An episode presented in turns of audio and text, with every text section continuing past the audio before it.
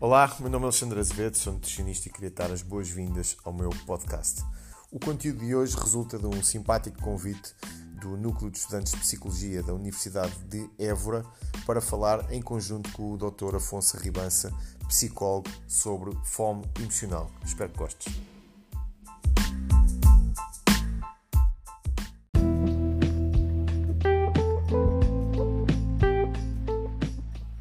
Quando perguntamos a alguém qual a coisa mais importante que podemos ter na nossa vida, a maioria das pessoas responde sem pensar: a nossa saúde. Se perguntarmos de seguida qual a melhor estratégia para cuidar da saúde, a primeira coisa que nos vem à cabeça é, obviamente, a alimentação. No entanto, basta entrar num café, num supermercado, num restaurante, para perceber que 80% das pessoas têm esta resposta têm maus hábitos. Porquê é que fazemos coisas contrárias àquilo que sabemos e se a saúde é o mais importante e a alimentação o principal veículo, porquê é que comemos mal? Será que não queremos uma vida longa? Será que não gostaríamos de ver os nossos netos a crescer? Será que não nos importamos de correr o risco de viver os últimos 20 anos com dores? Será que não nos dói olhar ao espelho e ver todos os dias que somos uma sombra, uma imagem distorcida daquilo que poderíamos ser? Então, qual o processo está por trás de tudo isto? Será a falta de tempo? Será a falta de conhecimento? Será a genética? Estas foram as minhas perguntas durante mais de 15 anos de carreira e depois de milhares de clientes acompanhados. A resposta é bem mais simples do que aquilo que parece. Foste engolido pela tua vida e ficaste para trás. Precisas de um sistema. Precisas do teu sistema. Os seres humanos resolvem os seus problemas, desde os mais complexos aos mais simples, através de sistemas. Se criarmos sistemas para levar o homem à lua, não é difícil criar um sistema para estar mais saudável. Neste momento, o meu trabalho passa por montar sistemas para os meus clientes. Sistemas adaptados às suas vidas, de forma que consigam montar um plano enquadrado no tempo para que possam atingir as suas metas de forma confortável e, acima de tudo, com uma relação de amor com a comida. Se gostas do meu trabalho e precisas resolver estes problemas de uma vez por todas, tenho várias soluções para ti. Podes participar no Reprograma, o meu programa online de reprogramação de hábitos para aprenderes a montar o teu sistema. As novas turmas começam sempre no final de cada mês.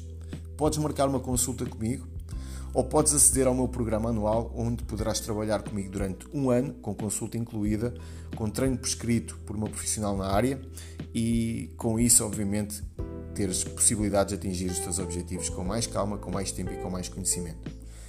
Para mais informações, manda um e-mail para alexandrazevedoacompanhamento.gmail.com e vamos trabalhar juntos.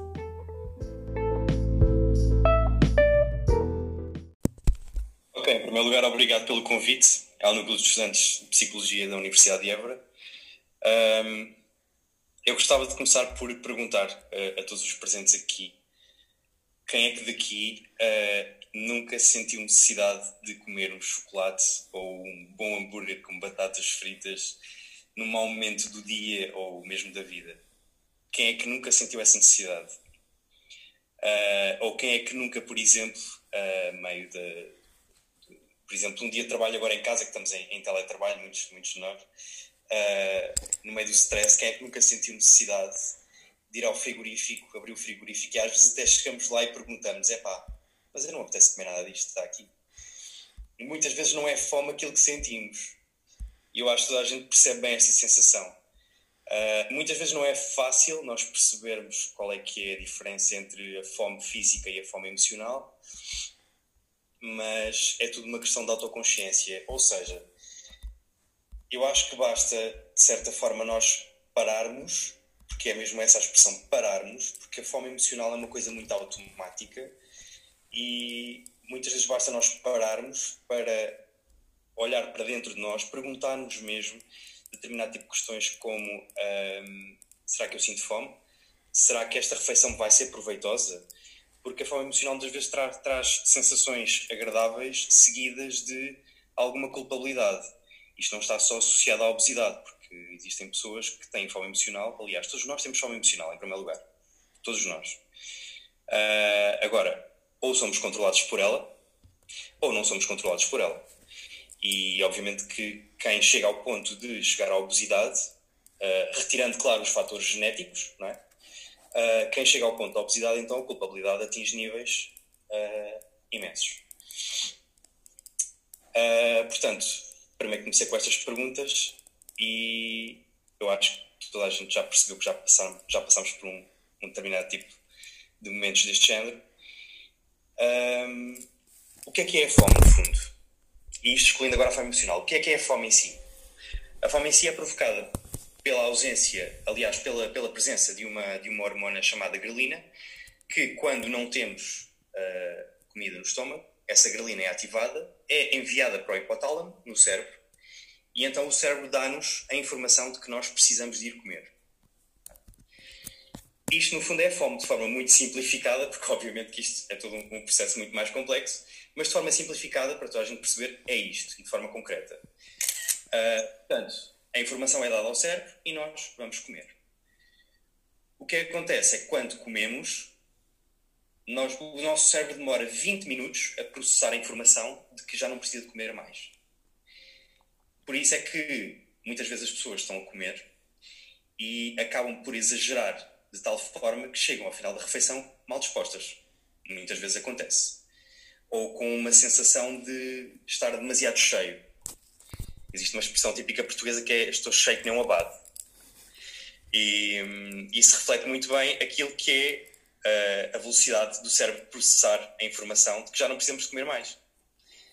Ora, uma das principais soluções para evitar o aumento de peso é exatamente essa, que é a consciência, tomarmos consciência do que é que estamos a fazer, do que é que estamos a comer, apreciar aquilo que estamos a comer e, obviamente, comer devagar. Porque lá está, os 20 minutos uh, que o cérebro precisa para nos informar que não precisamos de comer mais uh, são os 20 minutos que nós devemos, nos quais nós devemos ter a refeição.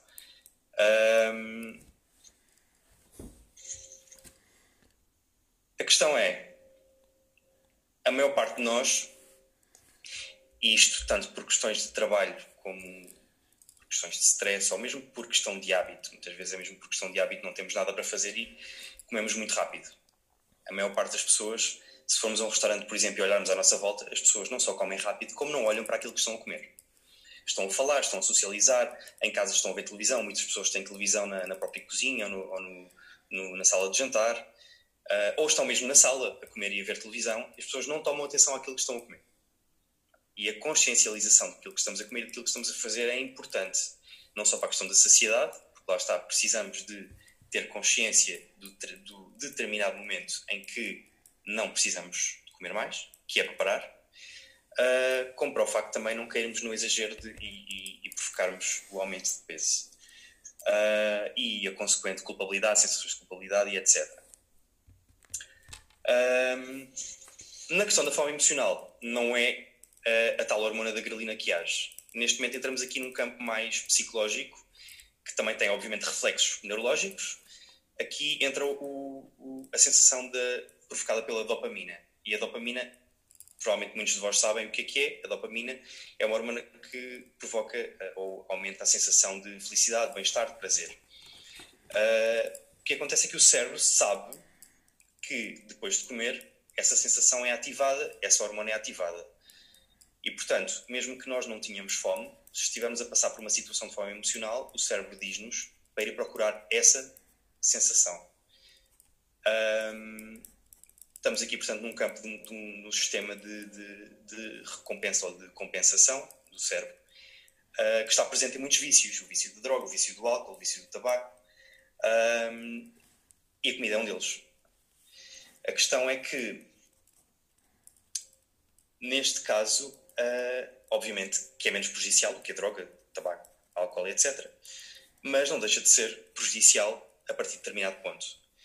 E, portanto, o cérebro vai à procura dessa sensação de felicidade e atuam três partes do cérebro: a parte superior, a parte inferior e a amígdala. A parte superior, um, ah, que diz respeito ao impulso, à sensação de fome, a amígdala diz respeito às emoções e, portanto, uh, que nos diz nós estamos bem ou estamos mal, estamos felizes ou menos, menos felizes. Um, e a parte uh, superior do cérebro que vai tomar a decisão.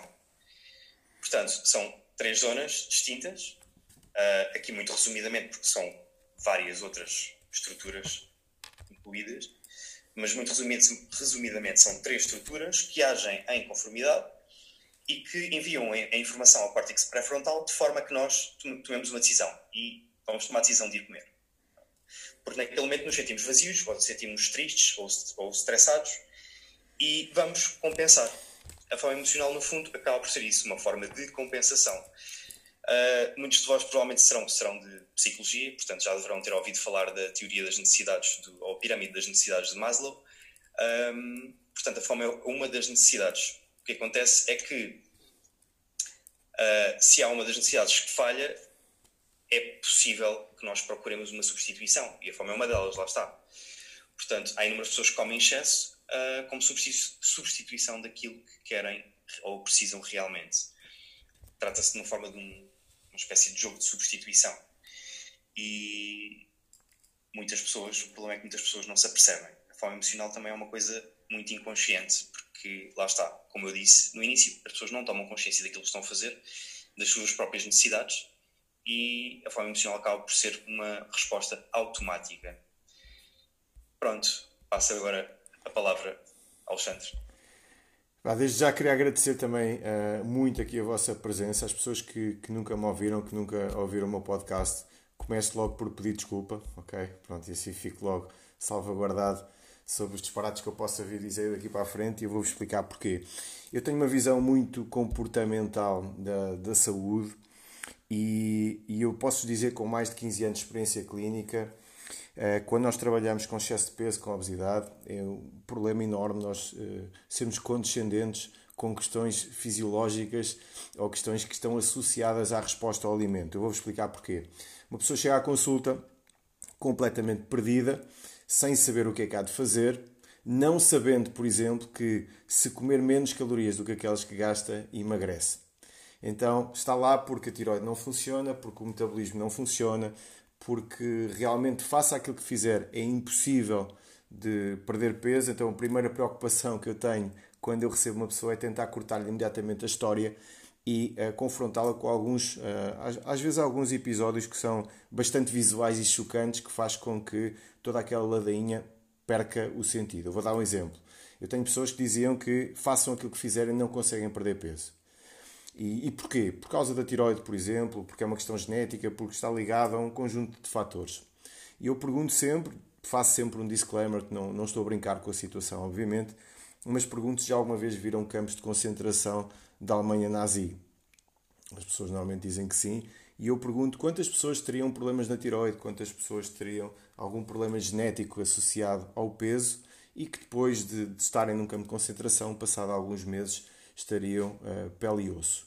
Então, com isto, as pessoas começam a entender que realmente existe uma causa para um efeito. E isto é uma das coisas que eu noto mais, e não noto só na nutrição, nota-se muito também em questões sociais. Nós temos muita dificuldade em entender que existe uma causa para um efeito. Então, é sempre alguma coisa externa a mim. É comum eu, vocês, com certeza, estarem a falar com amigos vossos e o vosso amigo estar indignadíssimo porque lhe aconteceu alguma coisa na vida e quando vocês perguntam naquelas variáveis que ele controlava, que não eram obviamente todas, mas naquelas que ele controlava, a resposta que ele vos vai dar provavelmente é pá, isso eu não fiz nada disso, não me chateis agora com isso, não é disso que nós estamos a falar, eu estou-me a queixar daquilo que me aconteceu, se faz favor, portanto agora ouve-me, porque eu realmente não estou, ainda estou no ponto A, não estou no ponto B, porque tive estes problemas todos, estas contrariedades todas, e é isso que realmente que me está a atrasar. Portanto, acho que o Afonso fez uma integração, fez uma, uma, um início da nossa conversa absolutamente brilhante. Isto vai funcionar quase como polícia bom e polícia mau. Ok? E vamos tentar, se calhar, aprofundar um pouco mais em relação ao comportamento e naquilo que poderá realmente fazer uh, aqui a diferença. Então, eu queria começar por uma questão que parece que é bastante simples também e eu acho que é bastante visual também para todas as pessoas que, que estão aqui a ouvir-nos. Nós podemos assumir que nós, seres humanos, somos animais ou podemos assumir que já superamos essa questão e que neste momento somos uma espécie de semideuses que estão acima daquilo que a, que a natureza nos impôs. Mas parece que os investigadores, principalmente na área da biologia, dizem que os nossos genes são muito semelhantes aos genes de há 40 mil anos, sensivelmente, plenidade da pedra, portanto, na pré-história, pré-agricultura, caçadores-recoletores. Existem mais de 220 tribos estudadas ainda hoje de caçadores-recoletores. E o que nós conseguimos ver quando comparamos marcadores de saúde dessas sociedades primitivas, obviamente muito menos complexas do que as nossas sociedades, não dá sequer para comparar, existem realmente fatores, se calhar, emocionais e fatores também de pressão e de stress que nós temos e que esses nossos parentes que vivem em tribos primitivas não uh, passam por isso, mas o que nós conseguimos ver rapidamente é que existem uma questão fenotípica, ou seja, de aspecto, de aparência e marcadores de saúde completamente diferentes da nossa tribo para a tribo deles. Eu convido a todas as pessoas que quiserem, este ano, quando estiverem na praia, prestem alguma atenção uh, à, à, à, forma física das pessoas e podem começar entre os 20 anos até uh, até aos 80 anos. E se vocês estiverem numa praia de famílias de classe média baixa ou classe média, uh, se vocês não estiverem naquelas praias de surfistas ou naquelas praias onde tipicamente vão as pessoas que vão ao ginásio, vão ao crossfit, o que vocês vão ver é que nós estamos cada vez com um aspecto mais uh, débil em relação àquilo que o corpo humano consegue fazer. Então isso quer dizer o quê? Parece que o nosso fenótipo, quando nós estamos numa sociedade primitiva ou quando nós estamos expostos àquilo que é ambiental, nós imediatamente, através do estímulo, ficamos fortes, musculados e secos. E há qualquer coisa na nossa sociedade neste momento que não nos está a deixar ficar dessa forma. E podemos entrar por variadíssimos uh, capítulos, podemos entrar por variadíssimas coisas. Provavelmente a contra-informação neste momento, associado ao facto de nós termos uma alimentação ou, ou, pelo menos uma disponibilidade de alimentos extremamente industrializada, isso faz com que nós, neste momento, tenhamos esses problemas e, obviamente, não temos pressão seletiva.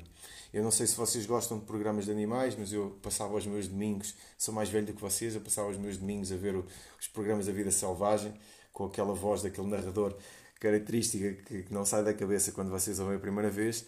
E o que vocês conseguem ver quando veem esses programas é que não tem nenhuma zebra gorda. E porquê que não havia zebras gordas? Elas tinham disponibilidade total de alimento e não havia uma zebra gorda. Porque a zebra gorda durava, se calhar, na savana um dia ou dois, até os leões que estavam sentadinhos em cima do monte, a olhar, diziam assim: Olha lá, aquela, aquela zebra, custo-benefício é espetacular, corre menos do que as outras e, para além de correr menos do que as outras, tem mais carne. Portanto, eu não acredito que uma zebra gorda durasse muito tempo. Por outro lado, não haviam leões gordos. E porquê que não haviam leões gordos? Porque os leões gordos faziam a dieta dos leões gordos. Sabem qual é que era? Não conseguirem correr o suficiente para apanhar uma zebra e então precisavam de emagrecer à fome até estarem magros, fortes e musculados outra vez para conseguirem então apanhar a zebra e conseguirem comer. Então existe um equilíbrio na nossa, eh, na nossa espécie quando a disponibilidade de alimentos é natural. E o Afonso falou uma coisa que eu acho que é muito importante. A diferença entre fome e a diferença entre fome e fome emocional. Ou seja, a diferença entre fome fisiológica e fome, uh, por vezes falsa, mascarada muitas das vezes também pelo tipo de alimentos que nós temos em casa. Então, eu tenho, vou fazer 42 anos agora, estou em melhor forma do que estava quando era miúdo, geneticamente tenho diabetes na família, sempre fui gordo quando era puto, tive excesso de peso aos 19, tive peso a mais aos 35, pá, e agora tenho o abdominal definido, faço o crossfit todos os dias, e parte da minha, uh, do meu segredo, se vocês quiserem saber, tem a ver com várias coisas. Identidade, eu já não acredito que era aquilo que eu era antigamente. Uh, depois, se formos para questões mais comportamentais, uh, higiene nas compras, é só isto, ok?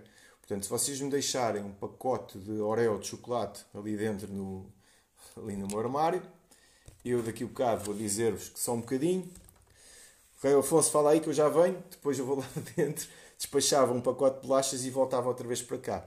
E porquê? Porque eu não sou superior, nem, nem tenho uma força de vontade superior a ninguém, pura e simplesmente é diferente, é completamente diferente. Vocês terem acesso ao alimento ou vocês abrirem o vosso, uh, o vosso armário e não o terem. Mas isso vamos deixar um bocadinho para, para mais para a frente. Uh, vamos intercalando também, eu e o Afonso vamos vamos discutindo aqui algumas, algumas questões uh, ao longo do tempo. Temos bastante tempo aqui de, de conversa, portanto, passo a minha palavra aqui ao, ao meu colega aqui de bancada. Peço desculpa só estar a interromper, mas é só para dizer que a reunião uh, vai ter dentro de 9 minutos, depois é só voltarmos a entrar com o mesmo link. Ok, ok.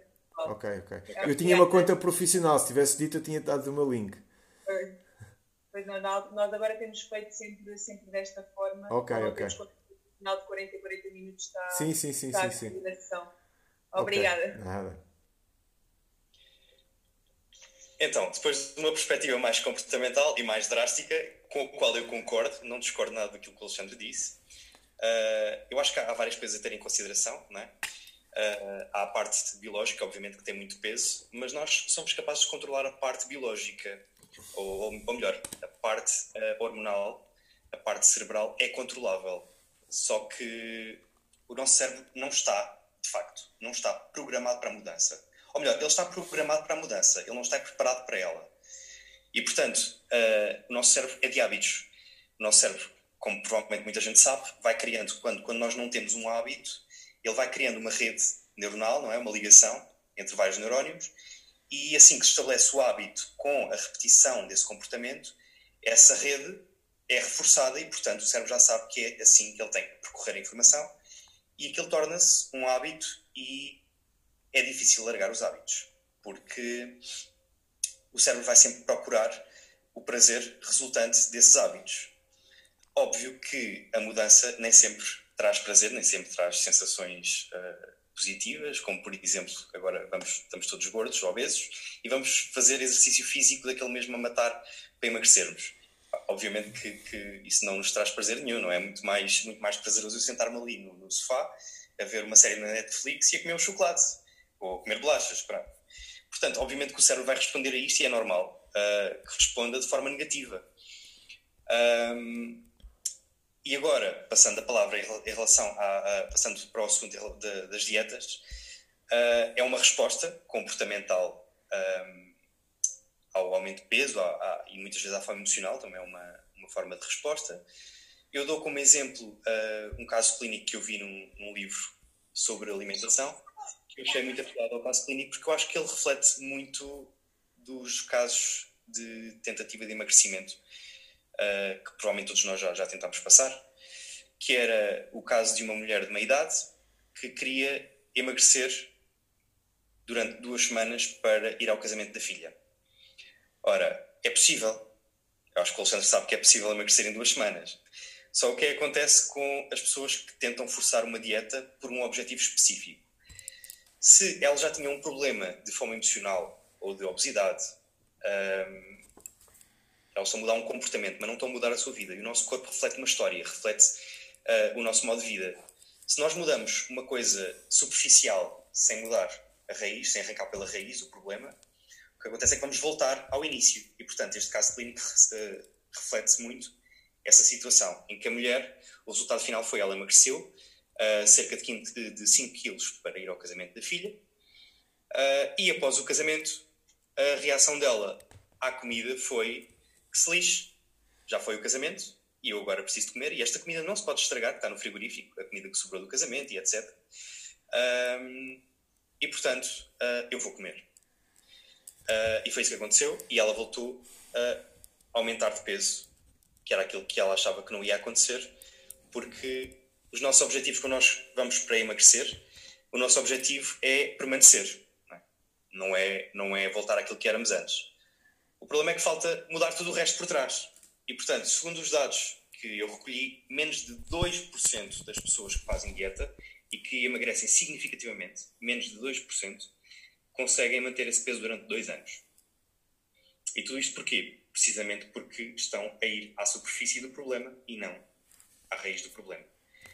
Eu acho que há várias respostas que se pode dar a isto uh, para contrariar o tal a tal forma de funcionamento do nosso cérebro de buscar o prazer, mas o facto é que há uma coisa muito simples que eu já tinha referido na minha primeira intervenção, que é a questão das necessidades.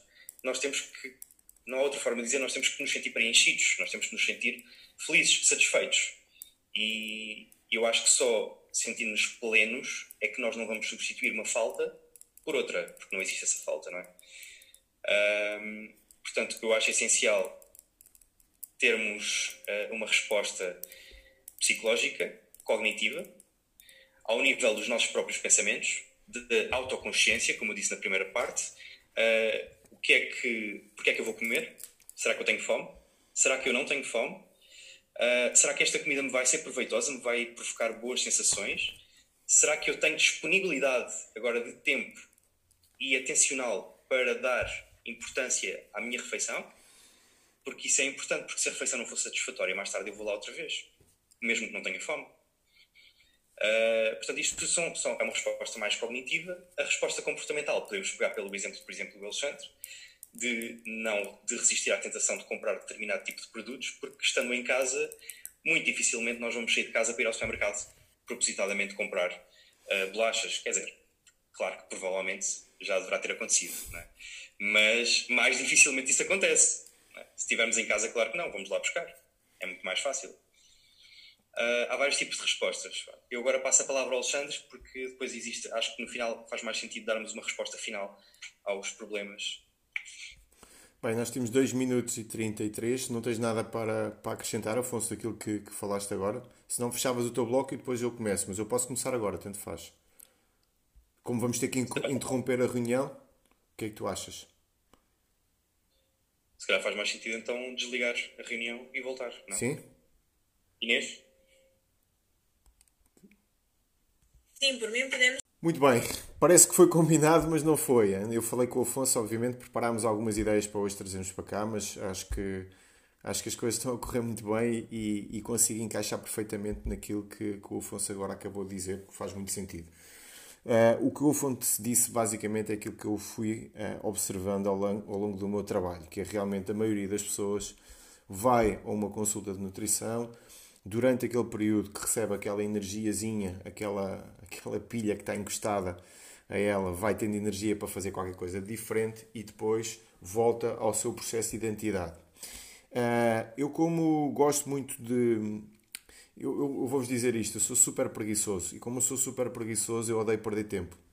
Então, eu gosto, quando olho para uma coisa, tentar perceber quais é que são as coisas que fazem a diferença. Não sei se vocês já ouviram falar sobre a regra de Pareto, é uma coisa que eu gosto muito, tentar descobrir quais é que são os 20% que interessam no problema e não andar a tentar, dentro dos 100%, vasculhar e tentar encontrar ali a ponta.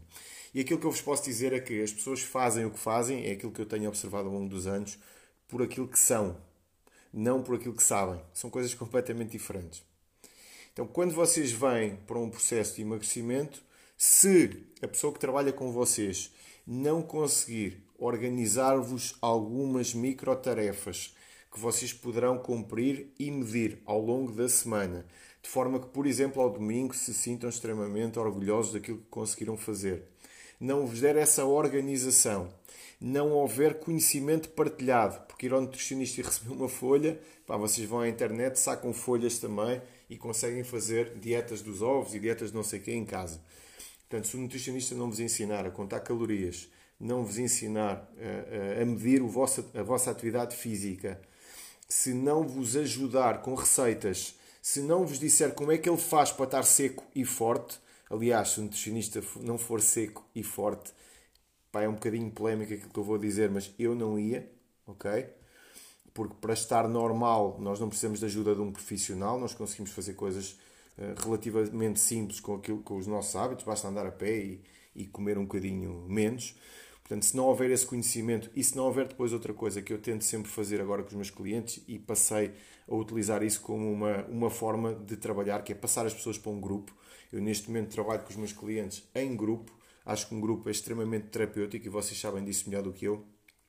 Quando as pessoas estão em conjunto, olham umas para as outras e de alguma forma se inspiram e se ajudam, é muito mais fácil manter os comportamentos. Portanto, passamos por microtarefas, organização, partilha de conhecimento e depois, eh, para além disso, vocês conseguirem ter as pessoas inspiradas ao longo do tempo, ao longo do tempo, porque realmente dá para perder 8 kg em 2 dias, é o que fazem os lutadores do Ultimate Fighting, ok, antes de subirem para o ringue, fazem desidratação e perdem mais ou menos uh, eh, 10% do seu peso corporal em 2 dias. Depois, no dia da luta, têm o peso todo outra vez, voltam a hidratar-se, portanto, é uma vantagem competitiva, embora de cabo dos rins e de outras, de outras questões mas dá para fazer isso, mas nós só mudamos a, a, a, forma do nosso corpo se nós mudarmos a forma como nós nos vemos. E o, o Afonso há pouco falou de um caso clínico, e eu vou falar de um caso clínico meu em particular, que foi uma cliente minha que estava com resultados espetaculares, com uma perda de peso muito confortável, ela estava a adorar aquilo que estava a fazer, e ao fim de 6 quilos perdidos no mês, a partir daí nunca mais conseguiu perder um grama. E quando eu lhe perguntava porquê, eu dizia: então, mas espera lá, tu fizeste tudo, tudo, tudo como eu te disse e não conseguiste perder peso? E ela, não, não, este fim de semana pá, tive uma festa esta semana, tive mais fome, este não sei o quê, fiz mais assim, fiz mais assado. Eu comecei a perceber que havia ali qualquer coisa que eu não entendia. E um dia fiz-lhe a pergunta, disse assim, olha, vamos fazer aqui um exercício. Vais fechar os olhos, ok? E vais-te imaginar com, para a altura dela era perfeitamente normal, ela tinha 90 quilos, o peso dela eram 50, e vais-te imaginar com 50 quilos. E antes dela abrir os olhos, ela partiu-se a rir. E eu disse, qual é que é a piada? Ela disse, é impossível eu me imaginar com 50 quilos. E eu perguntei-lhe: Tu consegues fazer alguma coisa que não consegues imaginar? Tu consegues fazer alguma coisa que tu não consigas visualizar? Tu consegues fazer alguma coisa que tu não acredites que és capaz de fazer? E a resposta dela foi: Não.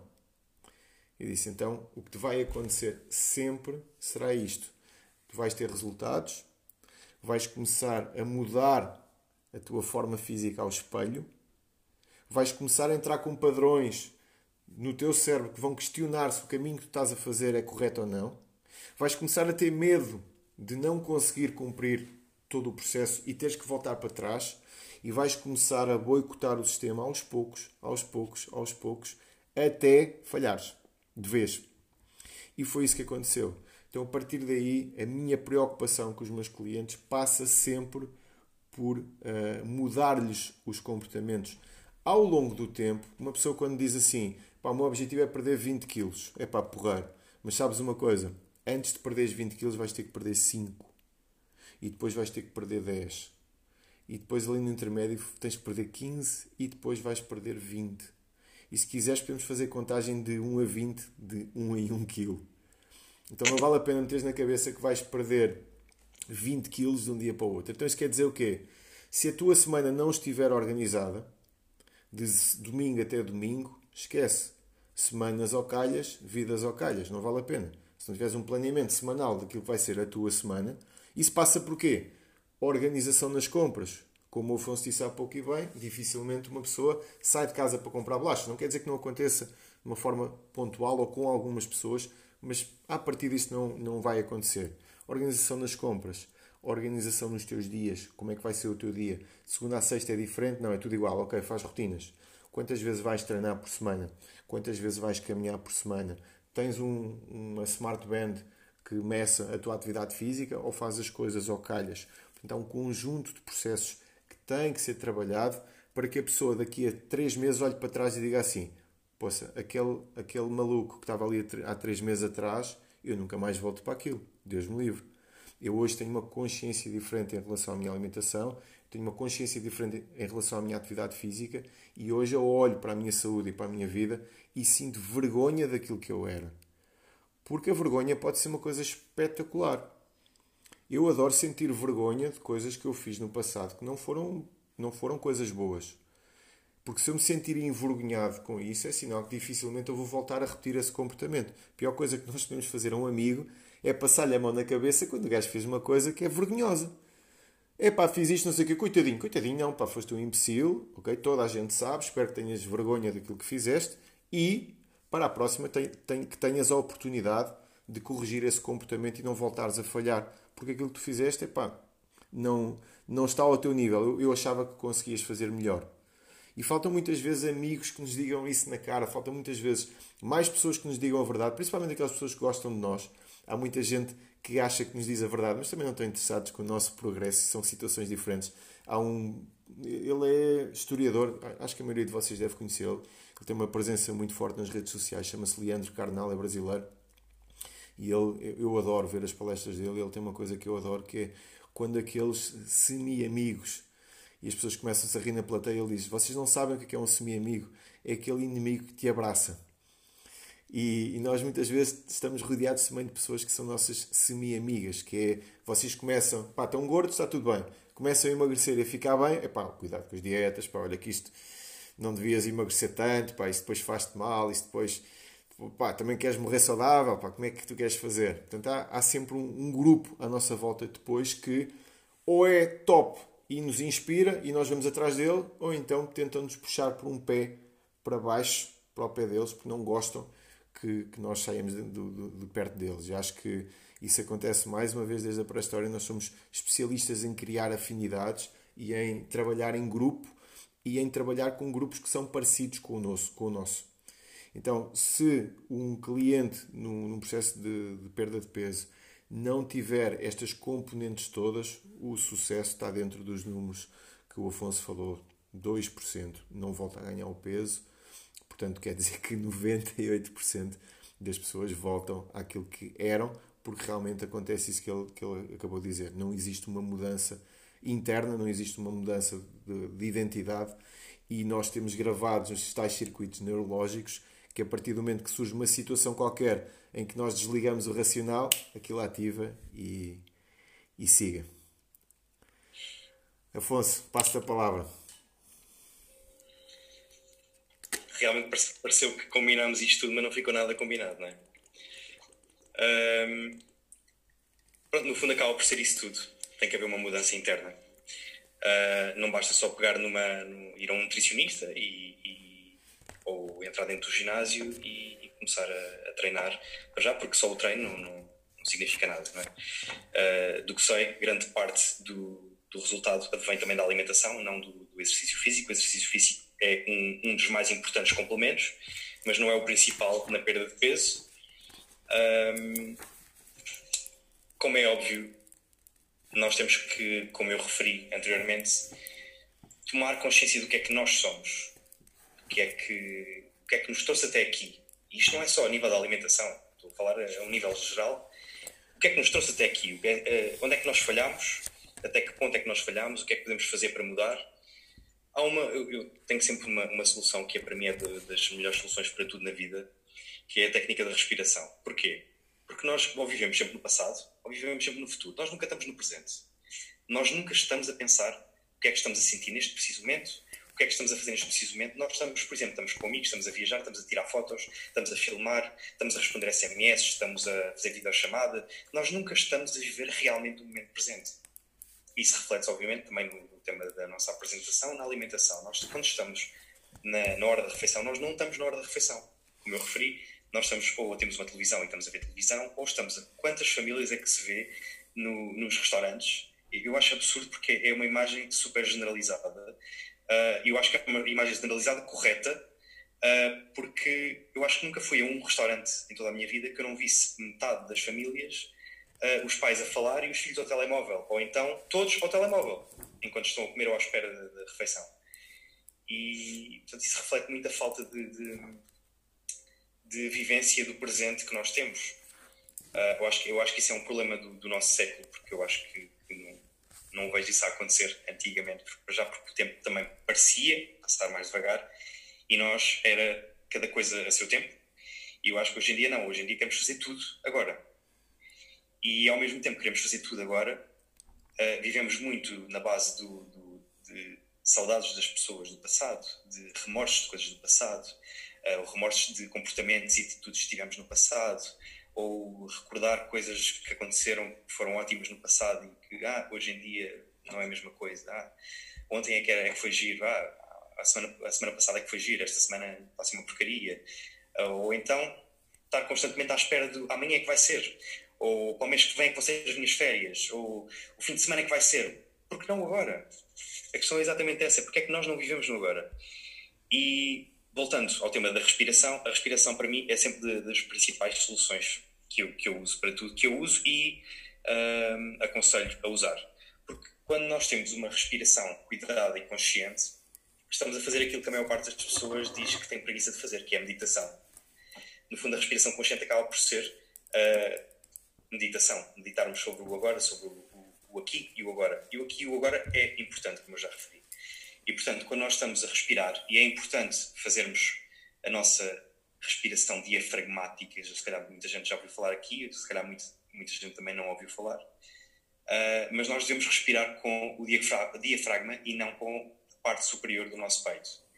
Portanto, a forma mais fácil de nós sabermos que estamos a respirar corretamente é deitarmos com um livro na barriga e saber se o livro sobe ou não. Uh, e, portanto, respirar conscientemente sentir o ar a entrar, sentir todas as sensações que nós podemos sentir naquele preciso momento.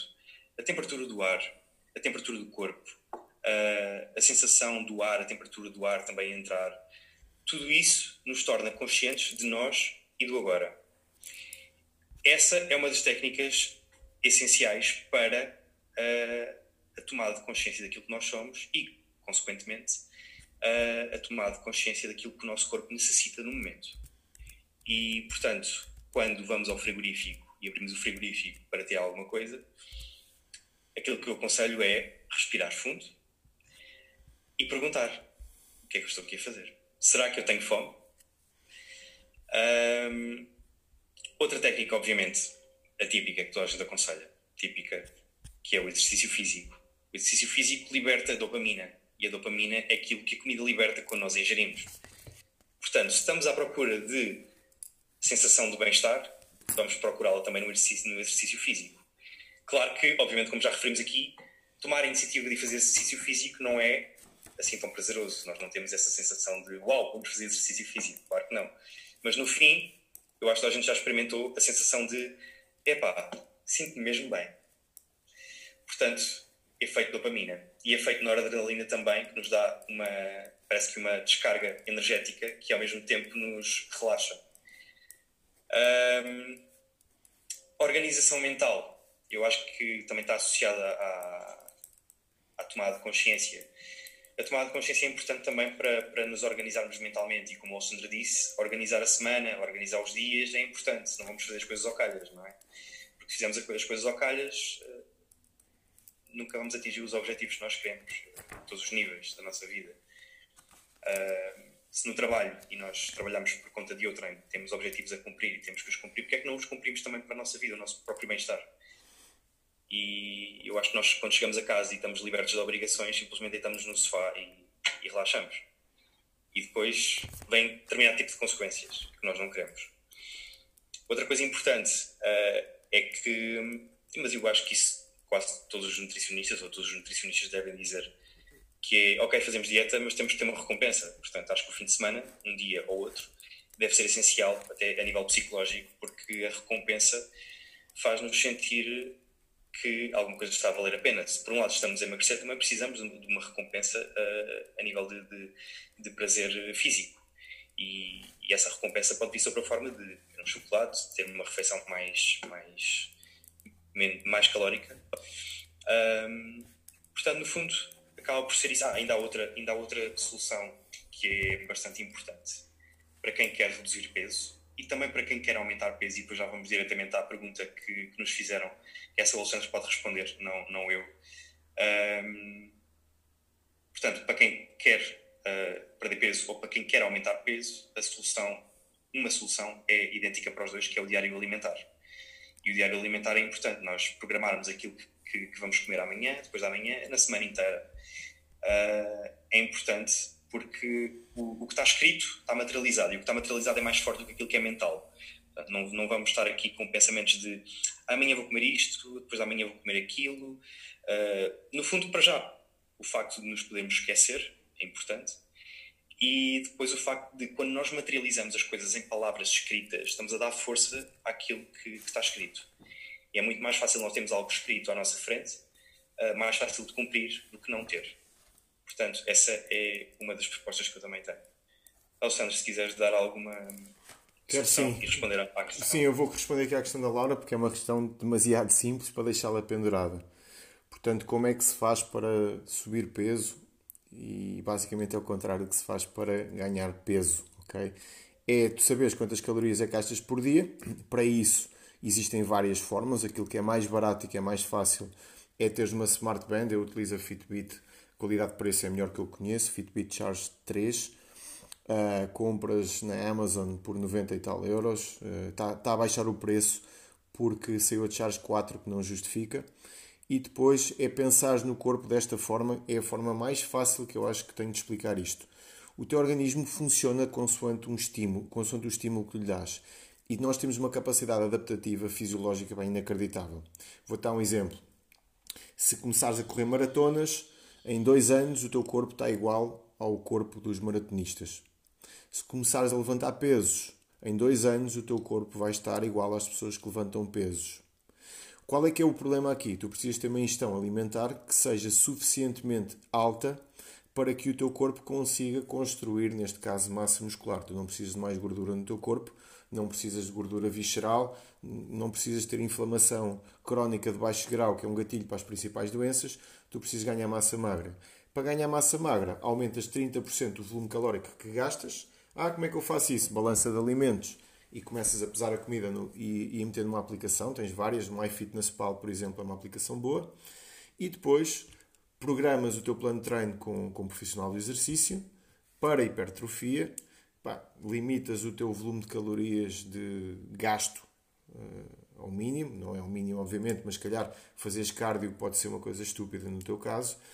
E é uma das coisas que se vê muito, vê-se muito homens a tentarem emagrecer em vez de irem puxar ferro, ir andar corridinhas e depois, passado 3 meses, estão aquele chamado skinny fat, que é gordura na barriga, gordura no peito, braços deste tamanho e aparentemente estão mais leves, mas continuam a ter uma, uma percentagem de gordura alta no corpo porque não a perderam, portanto não ganharam massa magra, basicamente só perderam peso. Portanto, o processo para ganhar ou perder peso é muito simples. O que tu precisas depois é ter uma estratégia bem afinada. Essa estratégia tem que estar no papel, como o Afonso disse bem, e depois tens que perceber que se nós formos a pé do Porto até à Ponta de Sagres, se calhar vamos demorar, sei lá, umas semanas até chegar lá abaixo, obviamente de acordo com o ritmo. Não vale a pena dizer, olha, eu agora quero ganhar massa magra. Obviamente, se fosses pela estratégia dos esteroides anabolizantes, que além de ser proibido, tem consequências depois graves na nossa saúde. Claro, se fosse tomar esteroides anabolizantes, os resultados seriam outros. Mas se uma pessoa se quiser fazer o caminho correto como deve de ser, vai demorar dois anos até construir uma perna mais forte, até teres uns glúteos mais definidos, até ganhares alguma massa muscular nas costas, no peito, nos braços, e é assim que normalmente se faz. Portanto, demora tempo, mas basta, basta começar a fazer o processo que as coisas começam a aparecer. Eu aqui queria, queria vos chamar a atenção para uma coisa que eu adoro, que eu gosto muito, gosto mesmo muito deste tema, porque eu, eu sou um bocadinho alérgico à estrutura da mediocridade que nós hoje em dia lidamos na nossa sociedade. Nós parece que somos todos obrigados a sermos pouquinho. E quando nós tentamos ser mais, mais do, que, do, que, do que aquilo que é a média, as pessoas que estão à nossa volta têm tendência a dizer que nós não devemos ser obstinados. É uma das coisas clássicas que se ouve dizer. Não deves ser obstinado pelo ginásio. E eu posso-vos dizer uma coisa. Se vocês tiverem que responder sobre o Cristiano Ronaldo, vocês acham que o Cristiano Ronaldo é obstinado ou não é obstinado?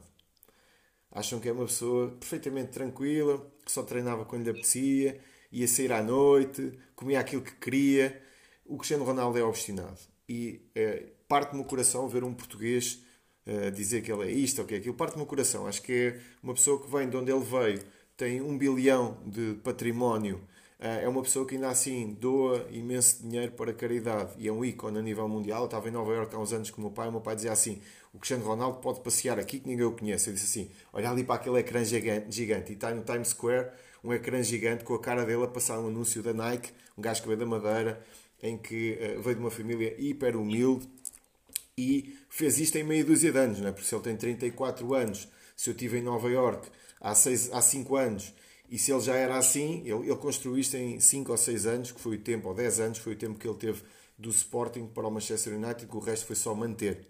Então nós às vezes olhamos para o tempo e para as coisas que temos para fazer e, epá, não dá, não dá.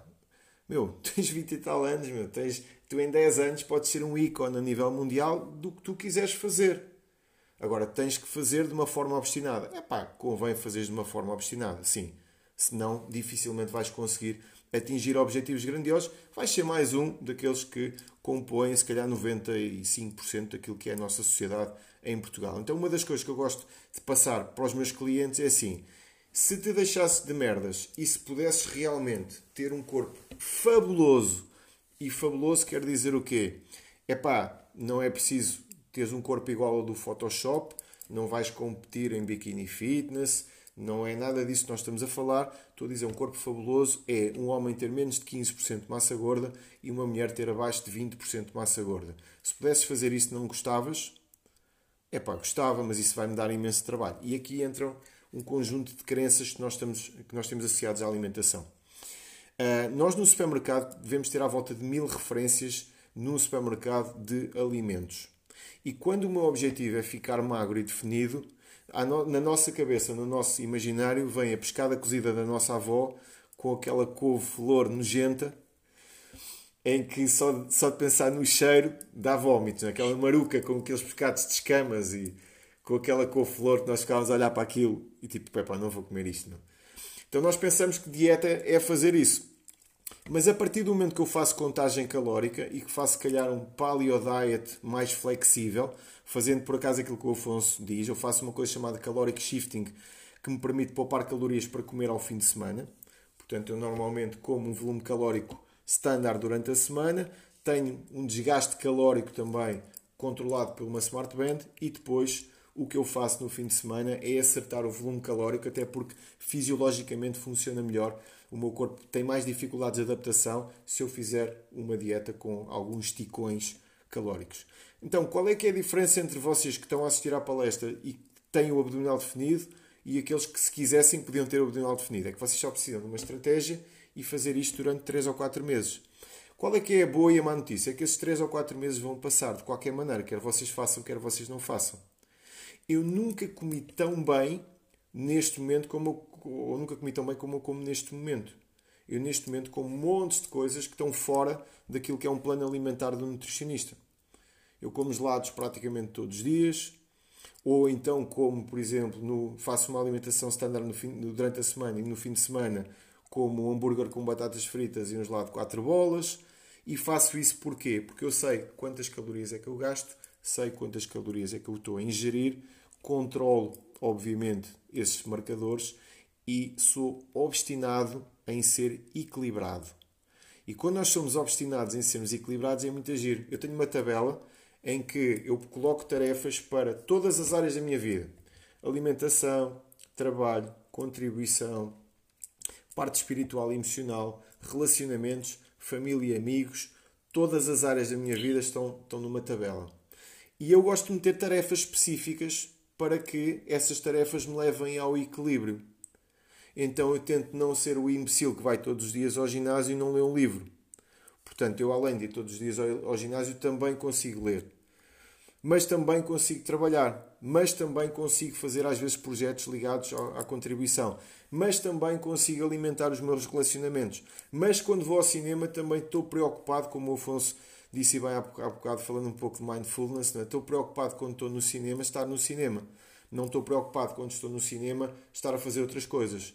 Eu esta semana vou fazer surf ao fim de semana com os amigos. Eu quando for fazer surf ao fim de semana vou estar totalmente obstinado em fazer surf. Então nós muitas vezes ficamos com medo de metermos objetivos realmente inspiradores. Porque se, se vocês pensarem assim, imagina que é vocês tirarem a t-shirt em qualquer sítio e ter um ganho da corpo. Epá, imaginem como é, como é que seria. Eu estou-vos a dizer isso porque eu já fui gordo, portanto, estou-vos a dizer isso do coração. Pior coisa que há, tirar a t-shirt e cair uma ganha na barriga. É a pior merda que há. Depois um gajo encolhe-se e tal, e finge que está tudo bem e tal. E... Ai, cara, depois veste a t-shirt, depois está frio, vou vestir a t-shirt. É a pior porcaria que há. Não é por causa dos outros. Os outros estão-se marimbando para o nosso corpo. Estão-se marimbando. É por nós próprios. Isso afeta-nos a nós. Nós achamos que são, os outros julgam muito. Não, pá, os outros estão-se marimbando, pá, os outros têm a vida deles, os outros têm mais do que fazer. O problema é teu, é um problema emocional teu. Tu sentes isso porque tu sabes que no fundo podias estar a fazer melhor do que aquilo que estás a fazer agora. Então tem a ver com isso. Tu sabes que podias estar a fazer melhor. De alguma forma estás confuso, de alguma forma estás baralhado, de alguma forma não tens um método e um sistema que te ajuda. Às vezes é isso. Não sabes onde é que está a ponta. E isso causa-te, obviamente, uma coisa que é um é, além de nós não vivemos no, no, no, presente hoje, há outro fenómeno que é, talvez seja pandémico, não é? talvez seja a maior pandemia dos nossos tempos, que é a procrastinação. É nós sabermos que temos coisas para fazer, mas que de alguma forma não temos energia, não temos drive, não sabemos como é que vamos conseguir sair daquela, daquela roda, daquela roda de sentimentos, de emoções, de comportamentos e não conseguimos passar para outro nível. E isso acontece, na minha opinião, por causa disto. Nós vivemos de uma forma desorganizada e acontece uma coisa que é o seguinte: nós somos especialistas em cumprir tarefas que são obrigatórias e depois utilizamos o restante do nosso tempo para desperdiçar. Então o que é que nós fazemos? Toda a gente é especialista a tratar dos filhos, eu não tenho, mas para quem tiver, é especialista a tratar dos filhos, é especialista a acordar cedo para ir trabalhar, é especialista a fazer o trabalho que o patrão lhe pede, é especialista a fazer isso, só que depois nós, a nossa casa, vai ficando para trás. Até ao dia que nós vamos olhar para trás e dizer assim: epá, houve aqui alguma coisa que eu, que eu fiz de errado. E nós esquecemos de um detalhe. Uh, eu, eu, depois no final vou falar um bocadinho sobre isso, que tipo de estilo de vida é que nós podemos ter, que tipo de dicas é que nós podemos implementar no nosso dia a dia. Mas uh, uma das coisas que, que me faz mais confusão é, em primeiro lugar, quanto tempo é que eu vou ter vivo, eu não sei, ninguém sabe, não é? Posso morrer hoje, ninguém sabe, mas acima de tudo é qual é que é a qualidade que eu vou ter desse meu tempo. Eu ouvi uma vez uma palestra, foi um vídeo viral que circulou aí no, no WhatsApp, provavelmente alguns de vocês viram, que era um homem a fazer uma palestra para 4 ou 5 pessoas e ele dizia assim: uh, o Jeff Bezos da Amazon é o homem mais rico do mundo neste momento. Vai ser provavelmente, desde que se mede dinheiro desta forma, o primeiro trilionário da história. E se o Jeff Bezos tivesse 5 dias de vida e lhe dessem 3 anos, se ele pagasse todo o dinheiro que ele tem, vocês acham que ele pagava ou não pagava? Obviamente que pagava. Se o homem mais rico do mundo está prestes a ter um trilhão, pudesse entregar todo o dinheiro que tem por mais 10 anos de vida, porque ele só tinha uma semana, ele dava todo o dinheiro que tem, a maior fortuna da, no... da era moderna. O homem mais rico do mundo, em termos de curiosidade, para quem não sabe, foi o Genghis Khan da Mongólia.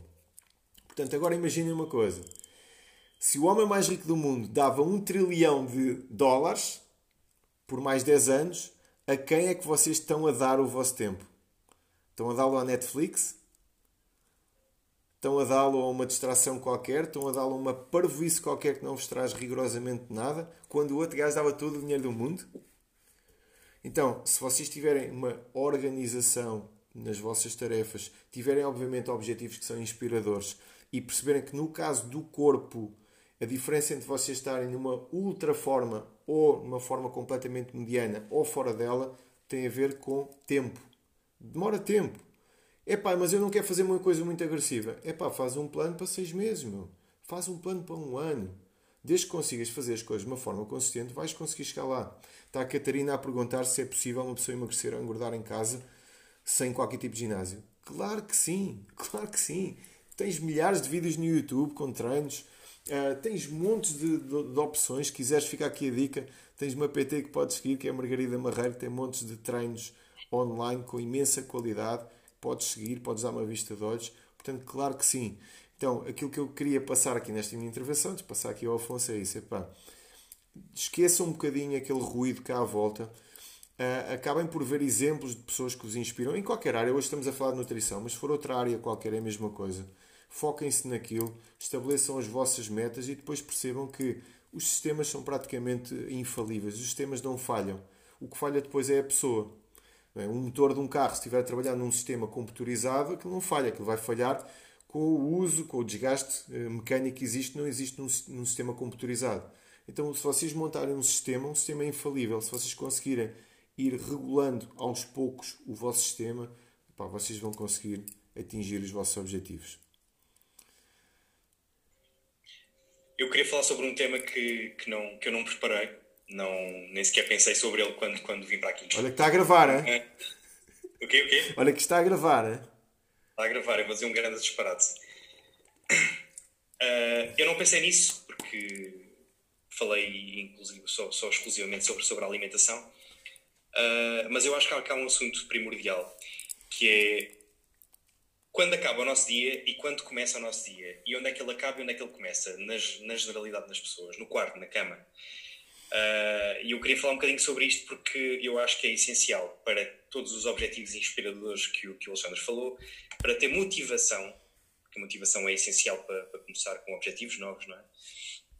É, é suposto nós sentirmos bem no sítio onde nós estamos. E eu tenho, dou, dou como exemplo, claro que é um, é um exemplo próprio, pode não funcionar com toda a gente, mas eu vou dar o meu próprio exemplo. Uh, quando eu tive mais vontade de criar objetivos novos foi quando eu alterei o meu quarto de forma, uh, a nível de decoração, de forma a que eu me sentisse extremamente bem no meu quarto. Não é que todos nós nos, nos, nos sintamos mal no, no, nosso quarto, mas se, há quanto tempo é que nós não mudamos o nosso quarto? Há quanto tempo é que nós não poupamos um certo dinheiro para irmos comprando coisinhas a, a, a, temos a tempo, a tempo até cumprirmos, digamos assim, com, com um desenho que nós temos na nossa cabeça de um quarto diferente? E tudo isto porquê? Porque, em primeiro lugar, claro que a decoração, apesar de ser uma coisa um bocadinho mais fútil, é importante pela, pela questão física, material, que está à nossa vista, uh, confortável aos nossos olhos e, e, ao nosso psicológico, é importante uh, para, para, a questão do sono. E, e não só para a questão do sono. imaginemos que há muita gente que trabalha no quarto, por exemplo. Está errado, que está errado, mas há muita gente que trabalha no quarto. Quanto mais confortável o quarto for para trabalhar, melhor. Uh, e quanto mais confortável o quarto for para um sono adequado, melhor para no dia seguinte ter a, a, tal motivação e o tal empenho para criar objetivos novos. Porque o facto é que com noites de sono mal dormidas, e não importa o tempo de sono, importa a qualidade do sono, portanto nós podemos dormir 4 horas e ter um sono fantástico, ou podemos dormir 8 horas e ter um sono de merda, basicamente. E portanto, uh, o que interessa é termos um sono de qualidade e acordar no dia a seguir e quando abrimos os olhos é pá, eu gosto mesmo deste quarto, eu gosto mesmo do sítio onde eu estou. Isto é importante, é um, é um primeiro olhar, não é? E o primeiro olhar é importante. Claro depois tudo o resto que já falámos também é importante. Portanto, dormir bem é essencial. E como é que dormimos bem? Eu acho que a higiene do sono é uma coisa que quase ninguém, mas literalmente quase ninguém tem em consideração. E a higiene do sono passa muito por nós desligarmos o nosso telemóvel uma hora antes de ir para a cama. Porquê? Porque as luzes uh, do telemóvel são luzes brancas. E as luzes brancas aumentam ou fazem uh, permanecer os nossos níveis de cortisol no sangue. O que é que é o cortisol? O cortisol é a hormona do stress. E, portanto, uh, como é óbvio, se vamos dormir com a hormona do stress em alta, nós não vamos conseguir adormecer, ou vamos ter dificuldades em adormecer, ou então vamos ter um sono uma qualidade bastante abaixo daquilo que deveria ser. Portanto, telemóveis, televisão, estímulos sonoros, a não ser que sejam estímulos sonoros que nos relaxem, como é óbvio, e há determinado tipo de músicas que nos relaxem. Basta procurar, experimentar. Uh, agora, o facto é, não podemos ter, ou não devíamos ter, estímulos que aumentassem os nossos níveis de stress antes de dormir. Pelo menos uma hora antes de dormir. Tendo um sono, uma higiene do sono, uh, em consideração e, e feita de forma correta e acordando com um bem-estar acima da média dos, dos, últimos dias antes de começarmos a preparar a higiene do sono, eu acho que temos meio caminho andado para começar a, a, a preparar e pensar em objetivos e, e a pôr em prática isso. Portanto, no fundo, é, era, era um, um tema que eu, não, que eu não preparei, mas, mas queria só falar aqui porque eu acho que é importante. Não, não tenho mais a, em relação, não tenho mais a dizer em relação a a este tema. Se o pessoa quiser complementar alguma coisa em relação ao sono. Está a cortar, vai cortar em menos de um minuto. O, o Afonso falou numa coisa que, que, que, pouca gente fala e que, e que às vezes não, não, não se vê, que eu, eu, que eu noto por mim. E, e o Afonso faz isso por uma razão muito simples. Ele faz isso porque ele trabalha por conta própria e quando alguém trabalha por conta própria precisa de uma organização, um nível de energia não só físico, mas emocional acima da média. Se vocês trabalharem por conta de outra, vocês a única coisa que têm que fazer é tomar banho de manhã, vestirem-se e saírem de casa.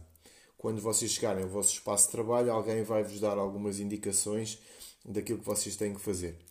Quando vocês trabalham por conta própria, vocês vão ter que criar rotinas de organização que vos permitam ter energia para trabalhar e ter um quarto agradável para vocês conseguirem dormir e terem a casa arrumada pá, é fundamental para que esses níveis de energia estejam adequados e que vocês depois consigam desempenhar as vossas tarefas. E, e acho para, para resumir aquilo que, que eu acabei de dizer, vou pegar num dos 12 princípios do Jordan Peterson, não sei se vocês já leram o livro dele que está traduzido para português, acho, aconselho, acho que é uma leitura espetacular ainda mais para uma sociedade tão polarizada como a nossa neste momento e para estudantes de psicologia. E ele tem uma frase que ele gosta muito de repetir que é arruma a tua cama. E o arruma a tua cama não tem só a ver com esta questão uh, de nós estarmos num sítio agradável e arrumado e temos a nossa cabeça e as nossas ideias arrumadas, mas é fundamentalmente para nós deixarmos de olhar para aquilo que os outros estão a fazer e preocupar-nos com a nossa cama, preocupar-nos com aquilo que nós realmente conseguimos ter influência.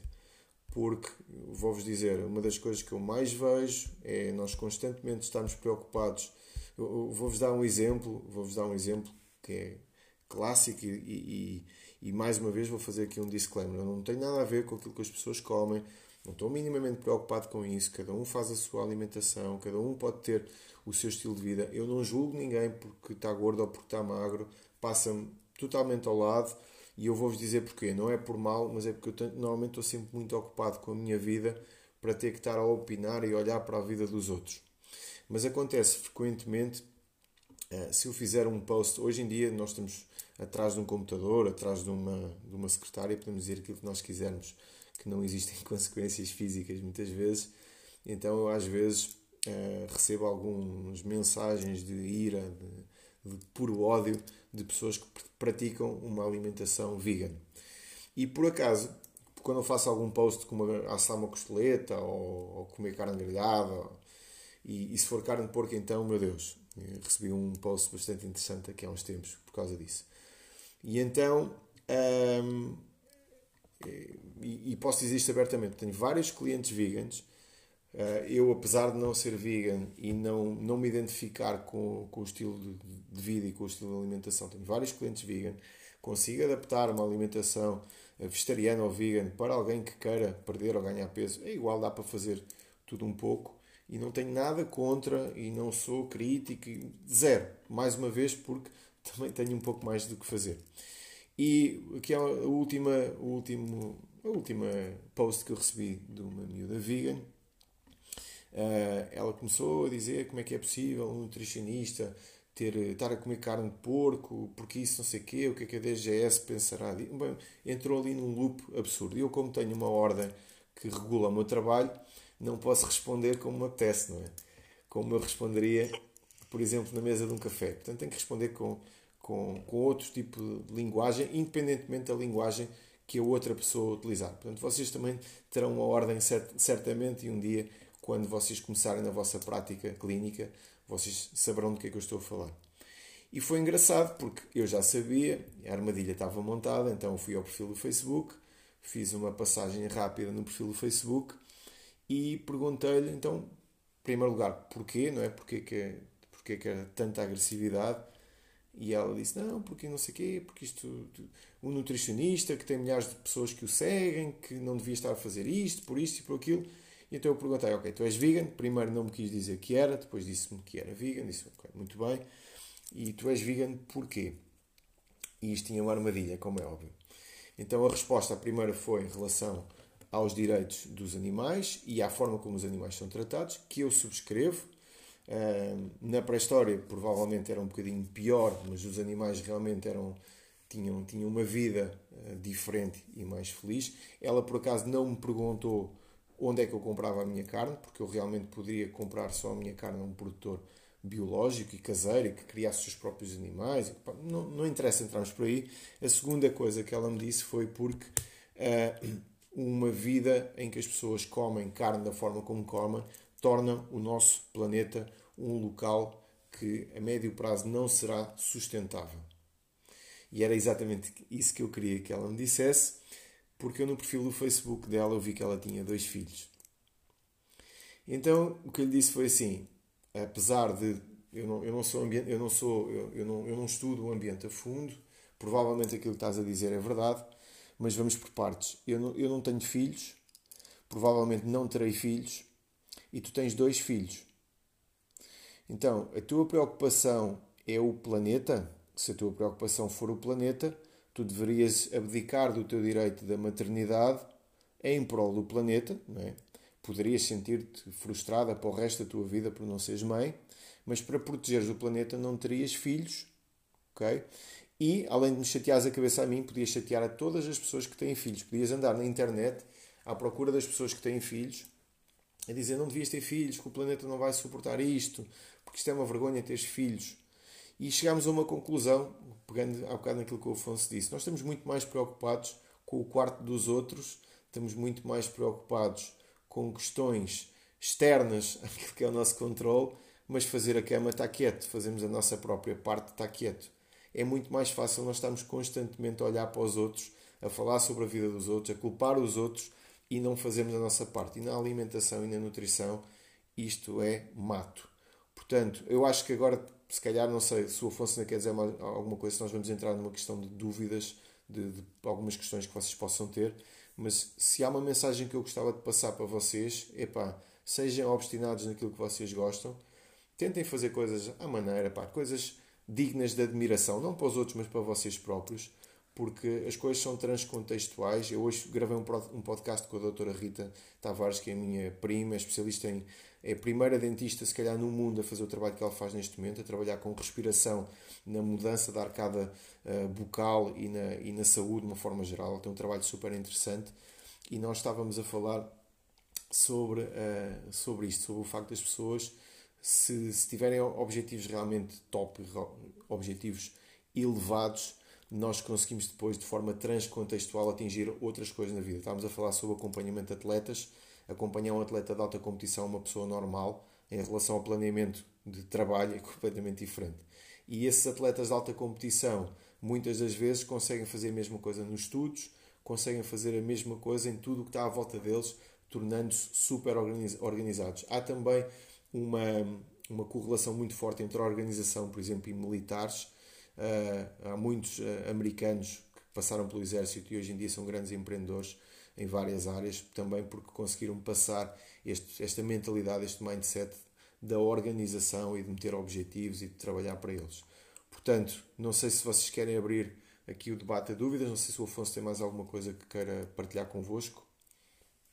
Tenho só uma coisa para dizer para terminar. Um, como eu disse há bocado, nós vivemos muito num, mundo de, de, com muita pressa, nós temos muita pressa para tudo. Queremos fazer tudo ao mesmo tempo. E na questão dos objetivos, muitas vezes nós o que fazemos é um, nós estabelecemos um objetivo e tentamos atingi-lo, uh, mas nós não pensamos que esse objetivo pode ser a longo prazo.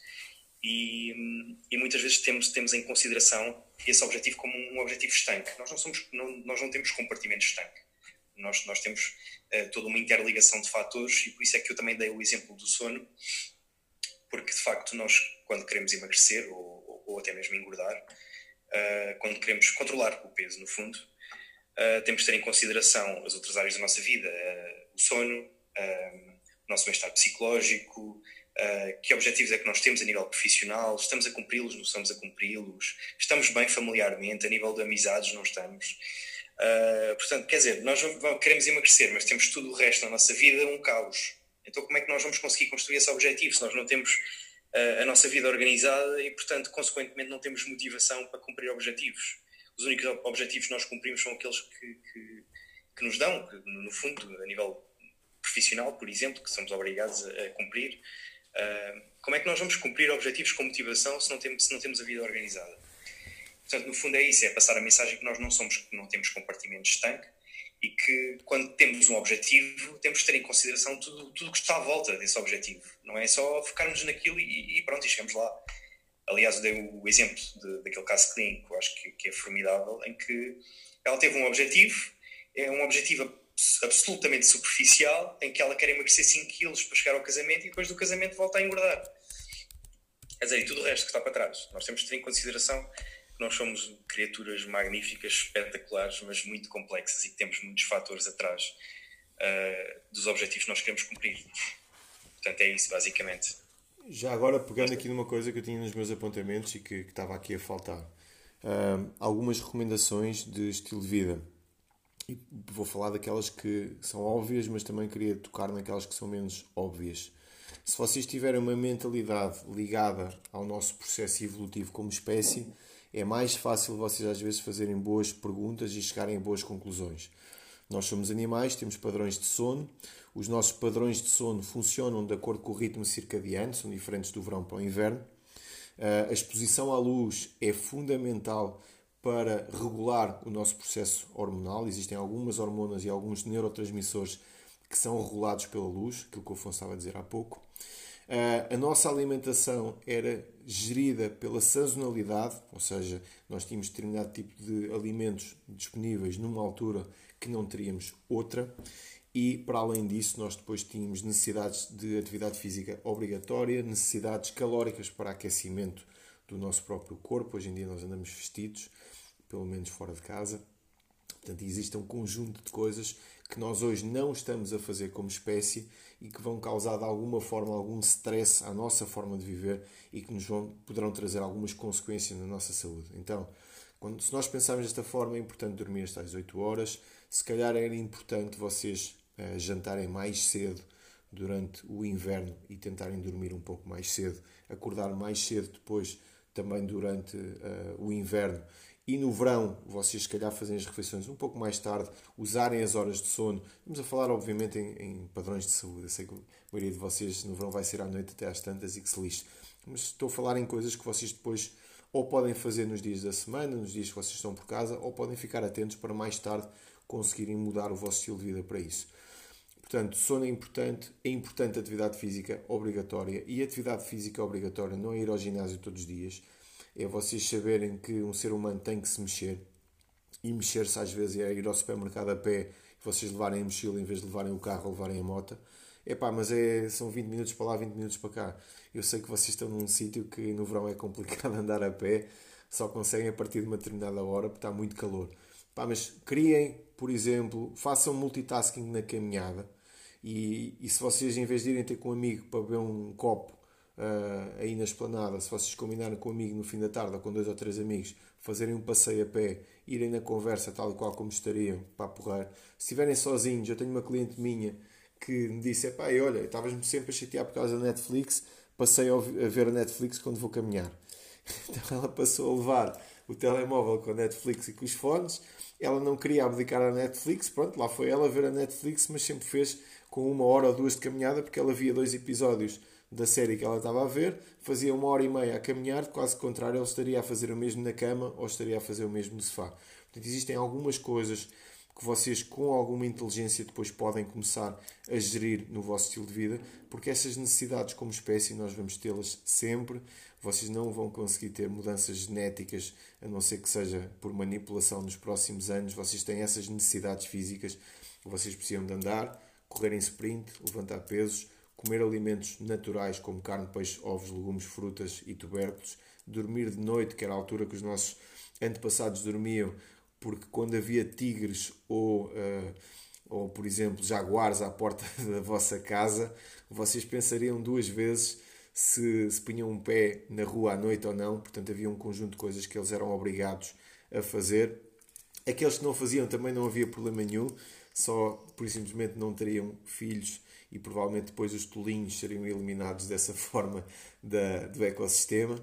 Mas pronto, era isso que eu vos queria passar, uma noção de equilíbrio, mas também objetivos como deve de ser e irem, irem atrás daquilo que vocês realmente querem. Algumas dúvidas, alguma coisa? Houve uma questão que fizeram na outra, na outra reunião antes de sairmos, que não passou para aqui, uh, que era se as luzes uh, do telemóvel, porque eu falei sobre as luzes brancas, fazer interferência a nível do, da, da, qualidade do sono e de termos sono para dormir e não sei o quê. Um, e isso também diz respeito, por exemplo, às luzes brancas do, do, do, quarto. Nós devemos substituir as luzes brancas do nosso quarto por luzes amarelas uh, e de preferência não estar ligadas pelo menos meia hora antes de dormir, quer dizer, porque é o mínimo. Uh, estar com, com, por exemplo, vamos lavar os dentes à casa de banho, ok, temos que ter as luzes ligadas e assim, epá, mas vamos lavar os dentes um bocadinho mais cedo então. Uh, nós temos que ter um período ali de relaxamento antes de dormir, porque senão vai demorar imenso tempo a adormecer ou então não temos realmente um sono de qualidade. E perguntaram relativamente a isso se as luzes, porque há uma opção do telemóvel que dá para acionar as luzes amarelas. Eu não, realmente eu não faço ideia se essas luzes fazem a diferença. É capaz de fazer alguma diferença sim, deve fazer diferença comparativamente com as luzes brancas. Deve fazer diferença, mas o ideal obviamente é sempre não ter o telemóvel uns minutos antes de ir dormir, pelo menos 40 minutos, entre 40 minutos a uma hora. Essas são, são, são as sugestões a nível de, a nível de saúde. O Pedro Bastos, que é meu sócio da NutriScience, que é investigador, quando nós vamos jantar fora a um restaurante, eu a primeira vez tive medo de levar dois tiros, porque ele estava com os óculos amarelos, parecia aqueles caçadores, aqueles gajos. Só faltava-lhe nos ouvidos para, tiro, para tirar aos pratos. Portanto, ele utiliza uns óculos especiais para, para filtrar esse tipo de luz e para conseguir uh, regular os neurotransmissores. Por isso, também vocês podem fazer isso. Existem alguns telefones que têm essa opção de mudar a luz ou então vão à Amazon, vão ao YouTube, procuram por uh, alguma informação uh, no YouTube sobre esse tipo de óculos e vocês vão ver de certeza algum youtuber a falar sobre isso e a, e a explicar como é que vocês podem fazer. É, é sempre assim que eu faço. Eu mesmo não percebo nada sobre tecnologia ou sobre um determinado assunto. Vocês vão ao YouTube, está sempre lá alguém, normalmente do Brasil, que vos vai contar a vida toda dele durante 7 minutos. Vocês passam esses 7 minutos à frente e depois tem os 3 minutos que faltam, que é a informação que realmente é importante, está lá, depois no fim. Mais dúvidas?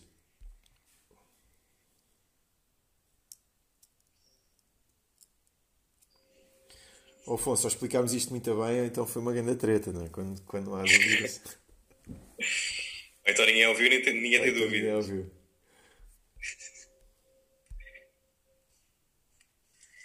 Não, eu acho que explicaram uh, muito bem, mas por acaso não tenho, não tenho nenhuma dúvida. Não sei se alguém da, da audiência tem uh, dúvidas. É agora a hora para, para se expor. Mas tenho que agradecer em nome do Nepo Elinor, entretanto tive que sair uh, e foi eu que fiquei. Um, aliás, os dois terem, terem aceito o nosso convite e terem feito esta sessão tão dinâmica, porque acho que foi, na minha opinião, uma das mais dinâmicas que estivemos até agora. E foi muito interessante a interação entre, entre os dois oradores, foi uma novidade aqui no We Love Psychology Fridays e estamos muito contentes e, por terem aceito o nosso convite. Obrigado, foi tudo combinado ao detalhe, portanto não, não podia falhar que não fosse. Foi tão bem combinado que nós falámos ontem sobre o que é que iríamos falar os dois na conferência. Não digas isso, não, não foi bem assim. Esteve meses de preparação, mas ontem depois estivemos reunidos durante mais tempo. Ora, da minha parte queria agradecer imenso, estou sempre disponível para participar neste tipo de eventos, que é uma coisa que eu adoro fazer, uh, até porque queria agradecer também a vossa amabilidade para, para eu poder gravar mais conteúdos para o podcast, porque é sempre porrar, porque assim vocês Uh, Ajudaram-me também, neste caso, a ter mais um conteúdo que eu acho que ficou muito bom para, para as pessoas que me costumam ouvir, ok? E pronto, da minha parte, queria-vos agradecer realmente também por, pelo convite e agradecer também ao Afonso pela, pela preparação que fez, porque o Afonso teve a estudar algumas coisas também, trouxe uh, temas que para mim são bastante pertinentes e que são pouco falados muitas das vezes quando nós falamos sobre este assunto e uma das coisas que eu acho que ficou porreiro que era, era aquilo que era o meu propósito para hoje era, era vocês perceberem que realmente existem mecanismos que são fisiológicos, que estão relacionados com o comportamento. Esses mecanismos são importantíssimos de entendê-los e de tratá-los, mas depois existe uma componente daquilo que nós realmente podemos fazer que fará a diferença seguramente e que, e que nós podemos meter em prática com algum trabalho. Também quero agradecer ao Núcleo de Estudantes uh, pelo convite e, e ao Alexandre por ter participado comigo e já agora quero agradecer também aqui ao comentário que eu acabei de ler à Laura, uh, porque ela quer, tem motivação neste momento de perseguir os seus sonhos depois da nossa palestra, que é ótimo. Portanto, obrigado pelo elogio e, e força com isso. Laura, vai dando, vai dando feedback, vai dando feedback. Agora fiquei curioso, ok? Quando fores Presidente da República ou uma coisa qualquer, diz, pá, não te esqueças aqui de nós. Obrigado também aqui a Mariana. Dúvida. Não sei, mais alguém quer dizer alguma coisa? Podemos terminar, não sei. Podem colocar no bate-papo.